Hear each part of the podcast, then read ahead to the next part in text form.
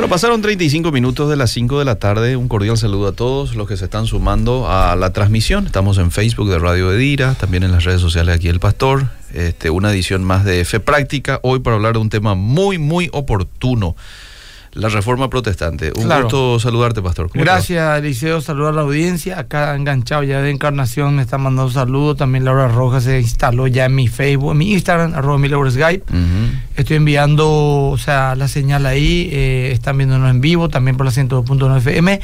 Y para cualquier parte del mundo, también el Facebook de Radio Bedira. Estamos ahí eh, firmes. Y las preguntas, el WhatsApp 0, ahí están. 0972-201-400 y ahí mismo en el Facebook también pueden estar escribiendo. Seguramente la gente querrá aportar con relación al tema de hoy o querrá preguntar algo que no le queda claro. Entonces a ese bien. número. Vamos un poco a hacer de historia y después un poco de teología. Vamos a hablar de la reforma protestante, la historia y la doctrina. Este mensaje que voy a dar ahora es la prédica que hice eh, este domingo iba a salir en el canal 13.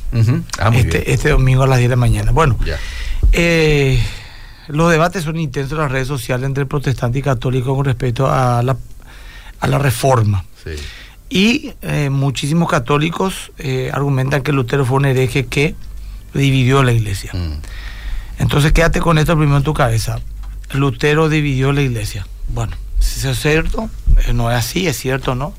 Bueno, un poco la historia, una historia que puede encontrarla inclusive en los documentos católicos, es algo que ocurrió. Y vamos un poco a ver qué, eh, cuál era el contexto que vivió Lutero y a ver si realmente él dividió la iglesia. Dice que en el año 1517 el monje alemán de la Orden del Agustino, Martín Lutero, era un sacerdote católico, doctor en teología de la iglesia, exégeta y erudito bíblico, mm. se encontraba indignado ante tanto abuso del clero de la iglesia oficial, o sea, la iglesia católica romana. Mm. Amada de la inmoralidad abierta, la herejía disfrazada de tradiciones, la corrupción imperante, la manipulación de las masas ignorantes y empobrecidas, mm. se sumó la venta de indulgencias.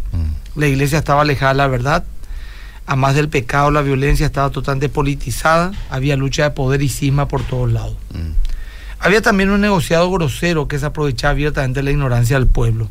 La venta y veneración de reliquias. Mm. Reliquias, escucha que. Mm. Exhibían el cráneo de Juan el Bautista, había varios. Pelo de la barba de Juan el Bautista, huesos de los apóstoles, trozos de madera que decían pertenecían a la cruz de Cristo. Mm. Llegaba a límites tan insospechados liceo que vendían y veneraban frascos con la supuesta leche de los pechos de María. Imagínate. Solo en Alemania, solo en Alemania, no en Europa, Alemania, había 19 mil huesecillos que decían pertenecer a Cristo. Fíjate un poco, Eliseo, 19 mil huesecillos de Cristo, que mm. el fundamento de nuestra fe era que resucitó en cuerpo y alma está en el cielo.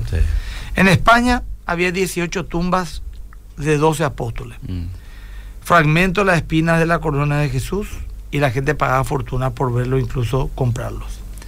Decían que en Roma estaban las 30 monedas de plata con lo que Judas vendió a Jesús y que los que lo besaran y pagaran una indulgencia reducirían por decreto papal 50 años de penitencia en el purgatorio. Hmm. Varios papas anteriores eran indiferentes, incluso cómplices de verdugos de pueblos enteros. Hmm.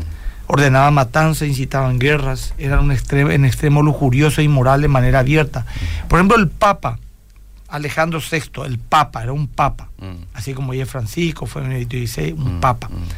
Hacía pintar imágenes de la Virgen María con el rostro de sus amantes para ser veneradas.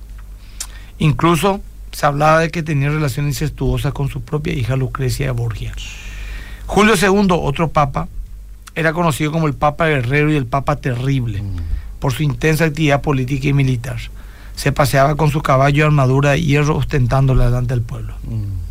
León X, otro papa, que era el papa en el momento que inició la reforma protestante, 1517, había, eh, quería construir la Basílica de San Pedro, San Pedro mm. terminarla, mm. con el dinero de los pobres, pero bajo extorsión, de que si no colaboraran, irían al infierno ellos y todas sus familias. El padre Tepsel fue comisionado por el Papa Juan, eh, perdón, Juan Pablo, perdón, el Papa León X para vender indulgencias en Alemania. Mm y decía que antes que la moneda toque en el fondo de los cofres, un pariente saldría del purgatorio. La pregunta que hago a la audiencia y ustedes juzguen, ante tanta corrupción, ¿cómo no indignarse si uno se considera un verdadero hijo de Dios y siervo de Jesucristo? Mm. Pero ahí no para Eliseo. El 31 de octubre, aprovechando la festividad del Día de los Muertos, donde supuestamente los parientes muertos salían del purgatorio si sus, eh, si sus parientes pagaban, Lutero va hasta la iglesia de Wittenberg y clava las 95 tesis de la Reforma Protestante. En su tesis, Lutero afirmaba, a ver, decime si esto está mal, que el arrepentimiento establecido por Cristo, por el que los pecados serían perdonados, implica un arrepentimiento espiritual interno en lugar de simplemente una confesión sacramental externa, es decir, con el sacerdote. Según él, las indulgencias incitaban a los cristianos a evitar el verdadero arrepentimiento y la aflicción por el pecado, creyendo que podían renunciar a esto comprando una indulgencia. Asimismo indicó que las indulgencias desalentaban a los cristianos a dar a los pobres y realizar actos de misericordia, pues pensaban que los certificados de indulgencia poseían mayor valor espiritual. Pero Lutero no fue el único reformador, fueron varios, incluso cientos de años antes de él. Lutero lo que fue el más conocido, fue un líder referencial, eh, pero eran muchos, incluso siglos anteriores. Sabona- Savonarola, Hus, Knox, Urico Zwinglo, Menos Simpson, Juan Calvinos y muchos otros más. John Wycliffe. La mayoría de estos hombres eran monjes que querían reformar la iglesia y hacerla volver a la sencillez de la escritura. Pero la oposición fue enorme. Fueron excomulgados y perseguidos y se vieron obligados a retirarse. Por ejemplo, la persecución llegó a un nivel que el concilio Constanza, Liceo, que había condenado a muerte a Juan Hus, le quemó en la hoguera a Juan Sí, Hus sí. a los 44 años, declaró que el reformador inglés de nombre John Wycliffe, que había empezado la traducción de la Biblia a la, de latín al inglés, se ha quemado en la hoguera. ¿Cuál era el problema en ese momento? Que Wycliffe hacía 100 años ya había muerto y le condenaron a morir en la hoguera. Voy a decir, ¿cómo puede ser pastor? Deja su costadito, seguimos la historia, pero retomamos. La iglesia romana se había puesto en su momento ferozmente a la posibilidad de que la Biblia sea traducida del latín al idioma popular o vulgar, como decían ellos, ya sea alemán, italiano, francés, español, lo que fuera. Argumentó Roma esto. Con la traducción, las escrituras se han vuelto vulgares y están más disponibles. E incluso para las mujeres que pueden leer, que para los eruditos que tienen una gran inteligencia. Así que la perla del Evangelio está esparcida y es pisoteada por los cerdos. Wycliffe le respondió, los ingleses aprenden mejor la ley de Cristo en inglés. Moisés escuchó la ley de Dios en su propio idioma, también lo hicieron los apóstoles de Cristo. O sea que Eliseo, hoy, gracias a un reformador inglés, los millones de católicos le deben a este reformador, declarado hereje por la propia Iglesia Católica, que ellos tengan hoy la posibilidad de tener una Biblia en su idioma y en su casa. Sí, señor. ¿Me explico? Sí. O sea que, por supuesto, hoy la Iglesia Católica ya no se opone a las traducciones. Mm. En los distintos idiomas, incluso ella misma la imprime y la reparte. Al final, que se retractaron, cambió de postura la Iglesia. La Iglesia, acaso, no es infalible en cierta medida en su postura. Pero, ¿qué pasó de Wycliffe? Wycliffe murió antes que pueda ser condenado por herejía en el año 1415. Pero en el concilio de Constanza, que había condenado a muerte a Juan Hus, declaró a Wycliffe hereje y sus huesos exhumaron y quemaron y sus cenizas las arrojaron al río. ¿Para qué? La gente se pregunta. Por un mensaje. Un mensaje claro que daba la Iglesia Católica Romana a los reformadores vivos. Ni muertos se van a salvar la hoguera. Mm. Vivos o muertos, sus cuerpos serán reducidos a ceniza en la hoguera. Mm. Sin embargo, Eliseo, increíblemente, muchos hoy dicen que fue Lutero el que dividió la iglesia. No culpan a esos papas corruptos ni a la podredumbre moral doctrinal a la cual llegaron esos líderes de la iglesia, sino a un monje que expuso su indignación y defendió a la luz de la escritura.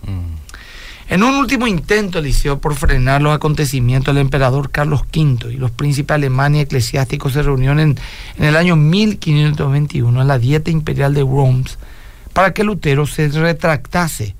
Pero él solo argumentó esto, estas son palabras de Lutero. Si no me convence con testimonios bíblicos o con razones evidentes y si no me, se me persuade con los mismos textos que yo he citado, y si no sujeta mi conciencia a la palabra de Dios, yo no puedo ni quiero retratar nada, por no ser digno de un cristiano hablar contra su conciencia. Heme aquí, no me es dable hacerlo de otro modo. Que Dios me ayude. Amén. O sea que él creía que iba a la hoguera, pero le salvó un príncipe alemán y le secuestró y lo llevó en un castillo a vivir, donde tradujo la Biblia del inglés, perdón, del latín al alemán, para que para que la gente pueda leer y ver que él estaban mintiendo y que él estaba diciendo la verdad. Claro. Ahora, ¿cuáles fueron los fundamentos de la reforma protestante? Mm. Fueron las famosas cinco solas. ¿Qué es lo que es las cinco solas? Solo, sola escritura, que significa en latín solo por medio de la escritura. Sola fide, solo por la fe Dios salva. Sola gratia, solo por la gracia es la salvación. Solo Christus, solo a través de Cristo. Y solo Ideo Gloria, la gloria es solo para Dios. Lo que referían los reformadores eran que la autoridad de las escrituras estaba por encima de cualquier otra fuente o tradición. Es la palabra de Dios, por lo tanto ninguna inspiración o idea humana podría ser igual y menos por encima de ella. De hecho, Génesis capítulo 1, 6 al 10, dice que cualquiera que predique otro evangelio sea anatema. Mm. Eso perturbó a Lutero. Ahora, no todas las tradiciones son malas, le dice, ¿eh? cuidado. Mm. O no es que se está en contra de la tradición, sino que si una tradición no puede ser respaldada bíblicamente o no se expresa claramente en las Biblias, debe de ser desechada. Mm. Ahora miremos un poco algo muy polémico, a ver si la gente, o sea, no sé si me puede entender, claro que me puede entender, si yo sé explicar bien, sobre la sola fe Mm. y la sola gracia. Sí. Los católicos, lógicamente, no creen en la sola escritura. Mm. Eh, no creen. Eh, la autoridad máxima de, de un católico es el catecismo. El catecismo es, está parado en un trípode que es la palabra de Dios, Mm. la Biblia, eh, el magisterio de la iglesia y las tradiciones. Esos tres forman el catecismo y esa es la autoridad máxima para un católico romano. Es por eso que el debate es inútil, Biblia hermano, Mm. porque la Biblia no es la última palabra, es el catecismo. ¿Me explico? Sí. Lo que- lo- el clero católico enseña, el catolicismo romano enseña, que la salvación es por fe más obras y lógicamente no es por gracia, porque al- al no- no- si vos participaste en alguna medida, ya no es un regalo inmerecido. Ahora, la sola fe lo que dice es que en ella se revela que la salvación es solamente por fe. Por ejemplo, Romanos 3:28, Eliseo. Mm. Pablo, luego de explicar la justicia que es por medio de la fe en Cristo, llega a una conclusión y dice Romanos 3:28. ¿Puedes leer un poco? Sí, Eliseo? sí, sí, voy. Romanos 3.28, leo rápidamente, dice, concluimos pues que el hombre es justificado por, se- por fe sin las obras de la ley. Por fe. Sí. Bueno, bueno, perfecto. Romanos 5.1 que dice. Eso es todo un debate también. ¿Cómo interpretan la justificación del catolicismo romano, el protestante, pero en fin? Para que así como el pecado reinó para muerte. No, no, no. Romanos 5.1. 5.1. Romanos Dice, 5.1. justificados pues por la fe, tenemos paz para con Dios por medio de nuestro Señor. Justificados pues, por la fe. O sea, las obras son el resultado natural de una fe genuina. Mm. Pero nunca las obras salvan. Ni la fe más las obras, porque sería decir que el hombre también tiene parte en su salvación. Pablo lo dice claramente en Gálatas 3:21. No desecho la gracia de Dios. Pues si por la ley fuese la justicia, entonces por demás murió Cristo. Pero hay algo que es como una piedra en el zapato. Pero sí se puede ensamblar perfectamente. Mm. Santiago 2, 14, 17 y 18, Eliseo. Sí. Voy. En primer lugar, Santiago 2, 14. Después pues, saltamos al 17 y 18. ¿Cómo no? 2.14 dice, hermanos míos, ¿de qué aprovechará alguno eh, si alguno dice que tiene fe y no tiene obras? ¿De qué aprovechará si alguno dice que tiene fe y no tiene obras? Hasta ahí no me termina. Ahí nomás. Bueno, ese es 2.14 Santiago. Sí. ¿Qué versión estás leyendo, Eliseo? Es la Reina Valera. Eh, no, pero mi, mi Biblia entonces se imprimió mal.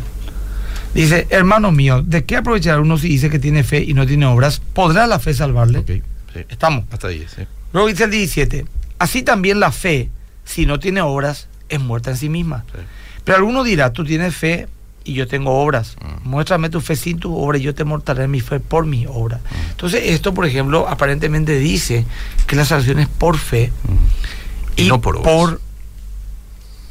Y por obras. Mm. Porque acá dice la fe sin obra es muerta. Ujú. Acá no está anulando la fe de ninguna manera Santiago. Mm. Al contrario, está enalteciendo la fe. Mm. Esos versos nos dicen que el que tiene verdadera fe necesariamente tiene buena obra. Muéstrame tu fe sin tu obra. dice. Mm. O sea, imposible mostrar la fe que es algo abstracto, un concepto, sin obras. Y yo te mostraré mi fe, dice. No dice, yo te voy a mostrar por mi obra que soy mejor que vos. No, yo te mostraré por mi fe mis obras. Mm. O sea, eh, lo que acá está diciendo es que las obras son el resultado de una fe salvadora. No pueden ir disociadas porque necesariamente somos eh, hechura suya, creado en Cristo Jesús, para buenas obras, las cuales Dios preparó antemano para que anduviésemos en ellas.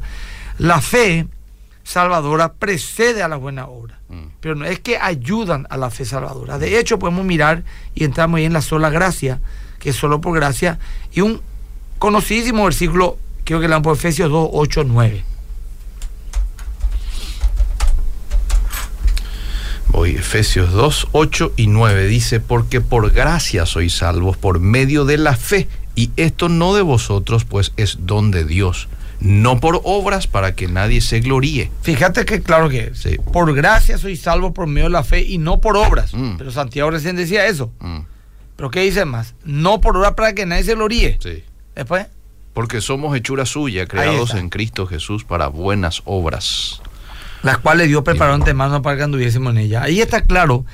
Pablo deja clarísimo, la salvación es por fe, por gracia, por medio de la fe, Mm. no por obras para que nadie se gloríe.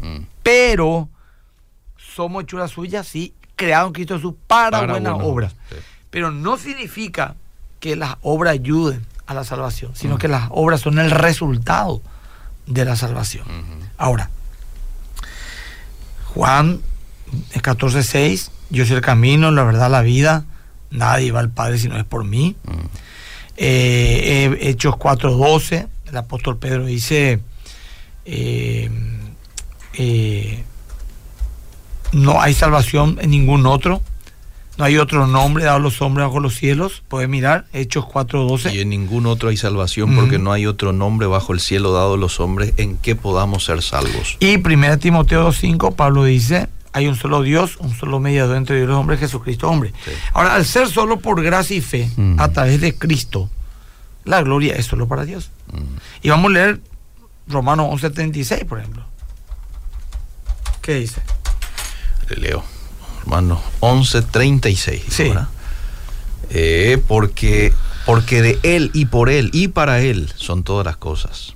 A Él sea toda la gloria por los siglos. Y. 1 Pedro 5, 10 y 11. Te va a demostrar cómo Dios empieza, Dios el que persevera, Dios el que termina. Primera de Pedro 5, 10 y 11. Dice versículo 10. Y 11. Mas el Dios de toda gracia que nos llamó a su gloria eterna en Jesucristo, después que hayáis padecido un poco de tiempo, Él mismo os perfeccione, afirme, fortalezca y establezca. El Él- Dios de toda gracia. Sí. Dice. Sí. A Él sea la gloria. Y el imperio por los siglos de los siglos. Amén. Amén. Y también el Padre nuestro termina en Mateo 6.13 diciendo, y líbranos de tentación, más líbranos de tentación, líbranos del mal, Mm. Porque tuyo el poder, el reino y la gloria, Sí. por los siglos de los siglos. Amén. No hay otra manera de verla a Dios si no fuese a través solamente de su gloria, en Cristo Jesús. En el libro La abundante riqueza de su gracia, Eliseo, eh, del pastor Eliseo a Pablaza, leemos lo siguiente.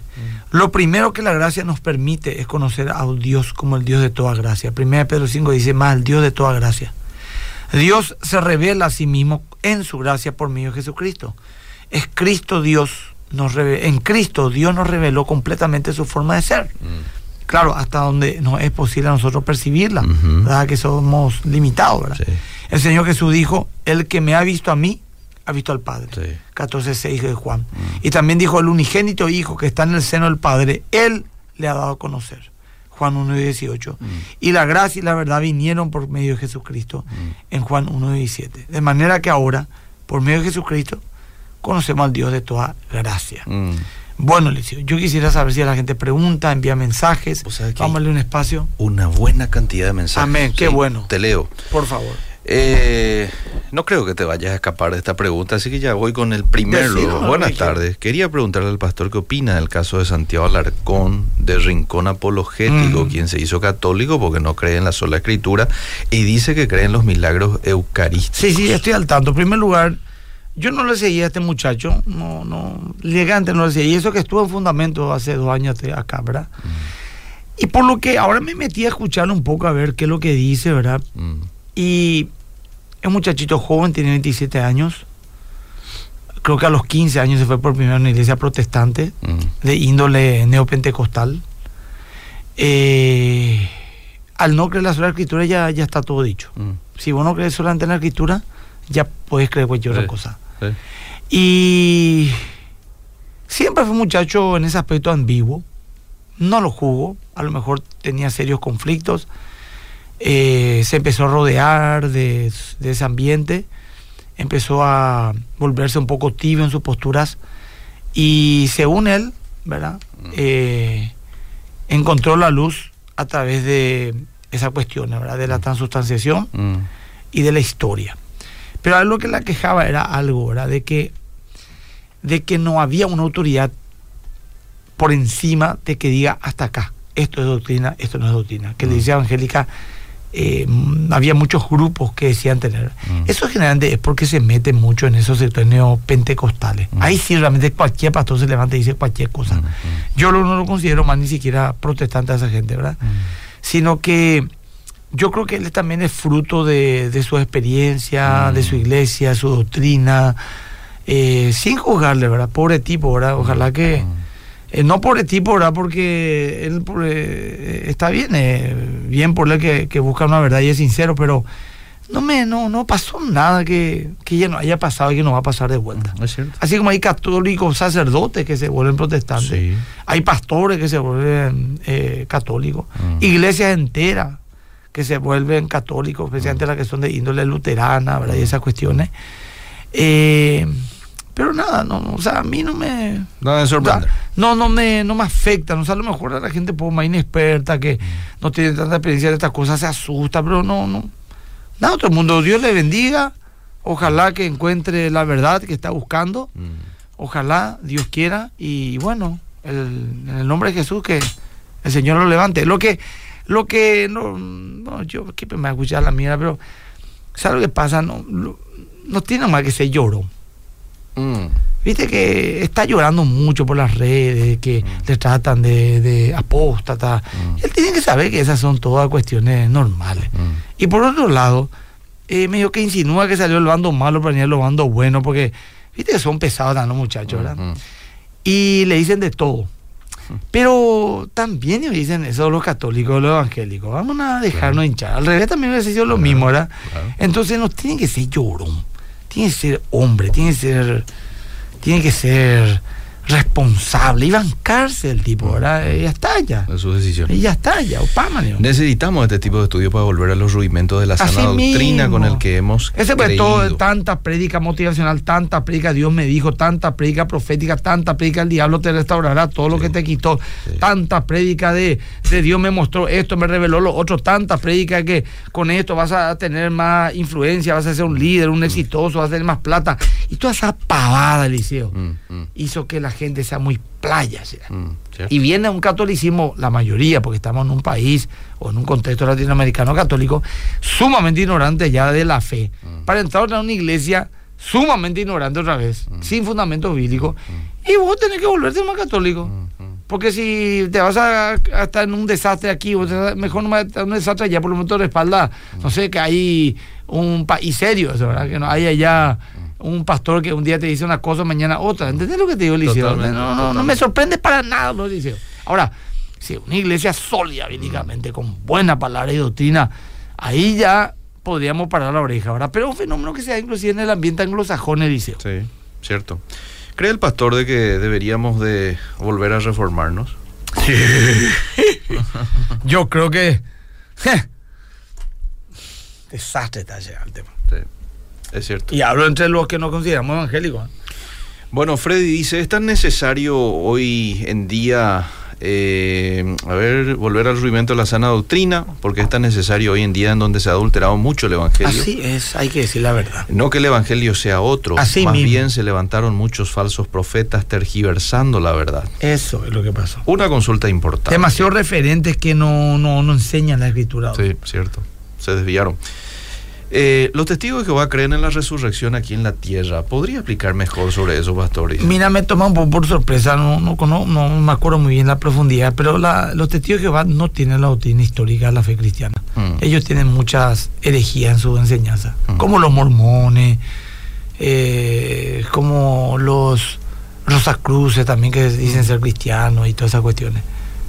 Así como también el neopentecostalismo, que enseña mil barbaridades. Eh, aquí te dice este oyente que vos necesitas informarte más. Mm, puede ser, claro. que El sí. cristiano verdadero es el católico, Mm. solo que fue distorsionado. Y bueno, está bien, respetamos la postura y seguro que tengo que informarme más. ¿Puede un cristiano asistir a una misa para dar, darle el gusto? Mi madre es muy católica y quiere que, que de todos lados. Yo no tengo ningún problema que se vaya. El- La transformación está en tu corazón. Andate, ¿qué? Feliz va a estar tu, tu mamá. Eh, no significa tener que participar, vas a ser un hipócrita si vos tenés otro tipo de forma de pensar y te vas a hacer, por ejemplo, una farsa comulgando, eso, ¿verdad? Mm. Pero si yo le decía a tu mamá, te voy a acompañar, mamá, claro que sí. Mm. No voy a estar atento, voy a estar respetuoso. Sí. ¿Qué problema hay? No tiene nada que ver con el tema, pero quisiera saber qué opina el pastor, por favor, acerca de la euforia en la iglesia en el momento de la alabanza, en especial en las iglesias pentecostales. ¿Cree usted que eso viene del Espíritu Santo o no? Depende, es que está, eh, es que es como decir, ¿me crees que todos los matrimonios son de Dios, mamá? No, ¿verdad? Es demasiado amplio la tu pregunta. Mm. Yo estoy totalmente de acuerdo con la alabanza, donde uno canta, salta, se alegra, Mm.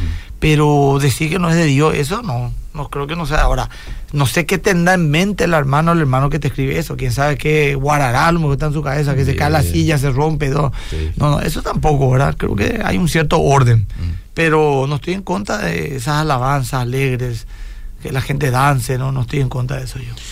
Soy Víctor, quiero saber la diferencia entre el evangelio, entre un evangelio y un pentecostal. Diferencias, por favor. Te leo otro. es un poco son- complejo responder eso. Te leo más mensajes. Sí, podemos hablar de eso nada más adelante. Cuando se cita el texto de Santiago, nunca se lee todo el pasaje, Santiago 2.24, porque ahí dice, vosotros veis pues que el hombre es justificado por las obras y no solamente por la fe. Sí, pero hay un contexto ahí. Este es un texto que los católicos usan para defender Sí. la justificación por fe más obra. Porque Ajá, dice explícita- explícitamente que la justificación es por fe, pero también por obras. Y no que las obras sean solamente el resultado de la fe. Y vamos a leer, dice aquí, asimismo también Raab la ramera no fue justificada por la obra cuando recibió el mensaje y lo envió a otro por el camino, porque como el cuerpo sin espíritu está muerto, ahí nuevamente reitera, así también la fe sin obra está muerta, nuevamente. La verdadera fe conlleva obras. Si yo digo que tengo fe y no tengo obra, no tengo una vida transformada, no tengo realmente una fe que no viene salva. El contexto habla de este, mira, el 23. Fíjate, en primer lugar, el 21 dice, no fue justificado por las obras Abraham, nuestro padre, cuando ofreció a su hijo Isaac sobre el altar. Estamos hablando de, que el libro de Génesis 22. Mm. Y luego dice aquí, el 23. Y se cumplió la escritura que dice Abraham creyó a Dios y le fue contado por justicia. Ese fue en Génesis 15, Mm. donde creyó. Mm. Ahí fue salvo. Sí. Pero confirmó su fe en el 22 Con las obras. con la obra, cuando él estuvo dispuesto a ofrecer a su hijo. Sí. ¿Me explico? Sí. O sea, la fe está en el capítulo 15 de Génesis Mm. y la obra en el capítulo 22. Si vos lees el versículo solo parece que es categóricamente fe más obra, Sí. pero lees todo el contexto Sí. y te habla claramente que la fe verdadera tiene que tener obra. Mm. Ahora, lógica, en un debate de 500 años, yo no voy a estar acá tratando de convencer a nadie, ¿verdad? Ahora, yo no me preocupo por eso, ¿sabes por qué? Porque si yo tengo, o sea, es como decir, no sé, me voy a bañar y tengo miedo de seguir sucio. Imposible. Si vos te bañas, la consecuencia natural está limpio. Mm. O voy a dormir y tengo miedo de despertarme mañana cansado. No, si vos dormís bien te despertás. O sea, un resultado natural, descansado. Claro. Eh, entonces, o te voy a juntar un poco con mi esposa porque yo tengo un hijo y mi esposa se embaraza de mí. Digo, ojalá no salga un caballito. Imposible, va a salir un ser humano porque eh, no puede salir otra cosa sino lo que, lo que somos nosotros, el ser humano. Así también el que tiene verdaderamente fe se siente, fluye Va a tener en la obra. santidad, en las obras, en el servicio, en el amor al prójimo, a Dios, todo. Mm. Mm. Tiene luego una serie Ahora, la pregunta es, Eliseo. Ah, si tanto dice por la Biblia, pues tiene un contexto general, Eliseo. Sí. Primero lugar, tiene un contexto de versículo, adelante, atrás. Después tiene un contexto del libro, a quién escribió, para qué le escribió, qué fin le escribió. Después tiene un contexto general de la Biblia. Por ejemplo, si vos lees la mujer calle en la congregación y que hay, podés llegar a conclusiones, por ejemplo, que que la mujer es menos que el hombre, no está tan preparada como el hombre, es menos espiritual que el hombre. Pero te va en Génesis, uno dice, el hombre y la mujer son creados imagen y semejanza de Dios. Y te va de repente a Gálatas que dice, ya no hay varón ni mujer. Y entender, ah, no, entonces no significa que... Eh, y después lees, dice Timoteo, por designio de Dios el hombre está. O sea, Dios de, decidió que el hombre sea, no por capacidad, no por espiritualidad. Ah, entonces, en todo el contexto de la cuenta, el hombre y la mujer son iguales en dignidad, en amor, en capacidad. Sino que era un designio de Dios, decidió Dios que el hombre sea el que gobierne. Entonces, la misma cosa la fe.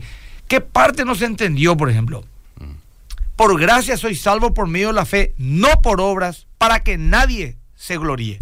Punto. Punto. Punto. Y por otro lado encontramos aquí que dice el 24, vosotros veis pues que el hombre es justificado por la obra, no solamente por la fe. Si fueran solamente esos dos versículos, estarían peleando uno contra otro. Pero tiene un contexto, Efesios 2, y tiene un contexto, Santiago 2. Y al leer el contexto, por lo menos es lo que yo creo, claro, te dirá, no, pero los eruditos bíblicos, está bien, es cierto, totalmente. Pero también hay grandes eruditos protestantes que llegan a esa conclusión y uno toma una decisión en base a la luz que tiene, dice.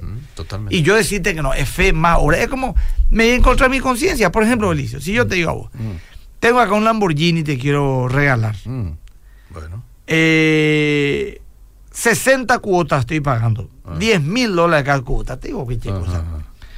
5 mil dólares cada cuota me sale. Ah. Yo voy a pagar 59 cuotas. Solamente esa última yo que pagué. Ah. Te salió gratis. ¿Y algo, algo tuve que pagar? Te salió 5 mil dólares, baratísimo, pero no fue gratis.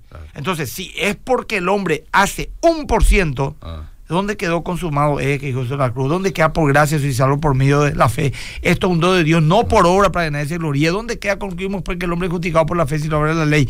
Tenemos paz para con Dios por medio de Jesucristo, eh, por la fe en medio de Jesucristo, Romanos 5, 1. no, no, esa, eh. Eh, estamos de que el hombre, por ejemplo, Dios pone el querer y el hacer de acuerdo a su buena voluntad. o sea, si vos miras el contexto general, mm. te das cuenta que por, la gracia de Dios somos salvos, hermano. Y la obra son el resultado natural de la fe genuina. Es lo que yo creo ahora. Que investiguen, respeten a la gente. Yo no soy dueño de la verdad, la Biblia y Dios es dueño de la verdad. Yo tengo, yo juzgo según la luz que tengo nomás. ¿Te acuerdas de aquel versículo? Más a todos los que creen, a los que recibieron, más a todos los que creen. Y esta es la salvación que te conozcan a ti, el único verdadero Dios, Jesucristo, a quien has enviado. O sea, no, apastada ahí. Romano completo, Gálata completo, no es hecho por la gracia de Dios, pues si por la ley fuese la justicia, entonces por demás murió Cristo. Mm. O sea, ¿para qué Jesús murió? O sea, es, es complejo, yo no niego que no, no lo sea. Mm. Algunos dicen que el problema no es la salvación ahí, sino la justificación. El mm. católico mira a un lado, ¿verdad? que las obras nos llevan a la salvación, a la, a la santificación, pero el protestante dice que la salvación nos santifica. Mm, ¿Me mm. explico lo que te digo? Sí, o sea, son, es complejo. Eliseo, preguntarle al pastor Emilio qué opina de que los cristianos estamos muy adormecidos en estos tiempos, eh, que tanto se levantan contra los designios de nuestro Dios. sí, estamos. Tenemos que movernos más la milla extra, dice. Totalmente. Hay gente que está trabajando, pero la, iglesia en general, inclusive los católicos, Eliseo, ¿eh? que no mm. se me ofendan, está muy tibia, Eliseo. ¿Cierto? Muy tibio, sí, sí, muy tibio, estoy de acuerdo. Muy tibio. estamos en la pavada total. La mayoría estamos de acuerdo con eso, ¿verdad? Eh, muchos no hacen nada. Hay mucha religiosidad, pero verdadera espiritualidad no hay. Sí, cierto. No hay. Alguna, acá, Eliseo, yo, mira, Lee pues, algunos si querés. Acá está full Dice el Pinti Marti. Eh. En semántica pastor, alguien en algún momento tiene que dejar de alguna manera ver quién tiene la verdad mm. y entender que Dios nos quiere juntos, dejar de separar. Mm. Bendiciones, pastor. ¿Qué opina de la conversión? Ya está. Cristian Palacio, ya respondí. Leito dice: Buenas tardes, pastor. ¿Qué opina usted de la existencia de los dinosaurios? Mm. No es el tema hoy, perdón. Mi Vía Valde. Dalilda. Buenas tardes, pastor. Me facilita un número donde pueda conectarlo al 200 14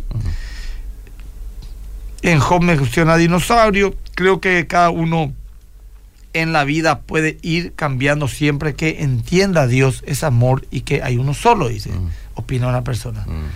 Es saludo de San Ignacio Misiones. No tiene que ser llorón, dice Laura Rojas, se ríe un poco. Hola, pastor, bendiciones. Siempre escucho tus predicas en Spotify Mm. mientras trabajo. Muchas gracias por tu sabia palabra, siempre aprendo mucho. Gracias, Abigail. Saludos de Chile. No entiendo en qué tiempo estuvo el dinosaurio. Ah, leíto esta cosa. Maximiliano dice Hidalgo. Hola, pastor. Y es válido la pregunta, hermano. Sí. Mi jefe me hace trabajar el domingo. ¿Le puedo pasar su número así? ¿Habla con usted? No, perdón, Maximiliano. o sea, no, no sé si voy a poder. Está en Argentina, Maximiliano. Pastor, la palabra de Dios es uno. eh, cada persona adapta acorde a lo que le conviene. Y seguramente algunos sí, otros no. Soy de origen católica, pero entiendo a Lutero, por decir, entiendo, Solecito, sí entiendo. Si trabajo los domingos, sirve si voy, me voy entre semana. Sí, andate, Maximiliano, entre semana. Y pedir a Dios que te acomode ese día. Salmo habla de los cantos con júbilo, dice Laura Roja. Bueno, Dios me guarde mío. Dice, repito, soy de origen católica, dice Sol- Solecito. Sueño con la iglesia de Cristo siendo una, basada en la Biblia, basada en las coincidencias de la Biblia y los primeros cristianos. Pastor Emilio, siempre nos bendice con su programa y predica desde la Argentina. Mm. Lo mismo, lo mismo la duda. Ah, me preguntaron por la apologeta de este muchacho. El texto fuera de contexto, un pretexto, se pone la pausa al video. y Dice, es que es raro. La maldad cada vez está más grande, no podemos darnos el gusto de no buscar. Y pastor, ¿cómo es la verdadera espiritualidad? Saludos de Málaga, España. Ah. Y viviendo como Cristo vivió, Vane. Léele a Cristo. Y trata a muerte de imitarla a él. Y ahí te das cuenta de lo que es la, la verdadera santidad. Yo bendigo al pastor Emilio porque gracias a una prédica que vi de él en la tele eh, de la importancia de congregar, entendí que no solo tenía Amén. que ir de vez en cuando a la iglesia para crecer espiritualmente y me bauticé y apenas me bauticé las hermanas entraron en un ayuno de tres meses de lunes a viernes hasta mediodía de mujeres por un aniversario de las damas y es importante no solo congregar y escuchar la palabra, sino ayunar y orar para romper cadenas.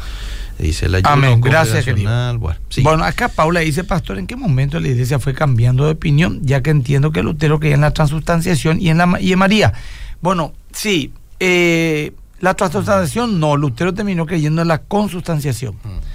Eh, y fue evolucionando Paula, después vinieron otros reformadores, fueron estudiando la Biblia y llegaron a algunas conclusiones, algunos diferenciados uno de otro, la consustanciación, el símbolo, la transustanciación y la eh, y la transignificación también es otra manera de interpretar la Santa Cena.